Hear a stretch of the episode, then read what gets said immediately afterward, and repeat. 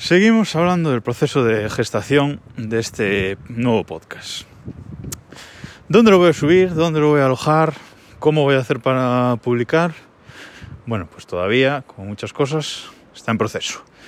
Pero eh, la idea, básicamente, es alojarlo todo en mi NAS. Tengo un NAS de Synology, uh, del que os hablaré seguramente otro día.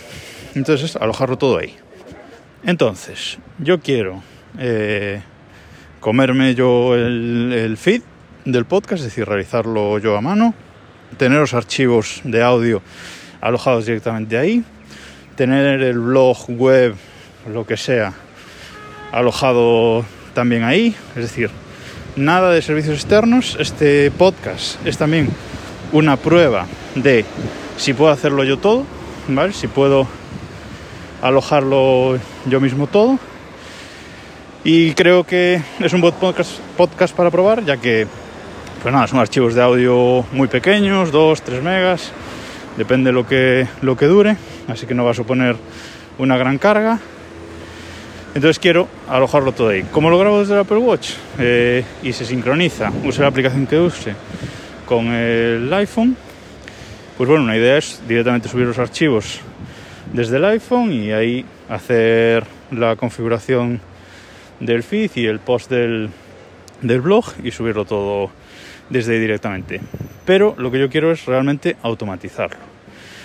Es decir, crear un atajo en la aplicación atajos de, de iOS y que a lo mejor pues tenga que prepararlo un poco el día anterior poniendo un texto, el título, etcétera, pero que yo le dé a un botón y directamente haga todo, es decir, suba el, archivo de audio a mi NAS, genere una entrada en el blog y con esos dos datos genere una entrada en el feed y actualice el feed directamente. Entonces eso sería lo ideal y voy a intentarlo hacer. Me va a llevar trabajo, pero lo voy a intentar. El sueño ya, el sueño total sería que ese atajo lo pudiese ejecutar directamente desde Apple Watch, que ahora desde WatchOS 7 tiene la aplicación de, de, atajos que antes no tenía. Es decir, grabar el, el, podcast y entrando por la puerta de la oficina, darle, al, darle a atajos, seleccionar el atajo y directamente que se suba el audio, se genere la entrada del blog y se genere el, el feed.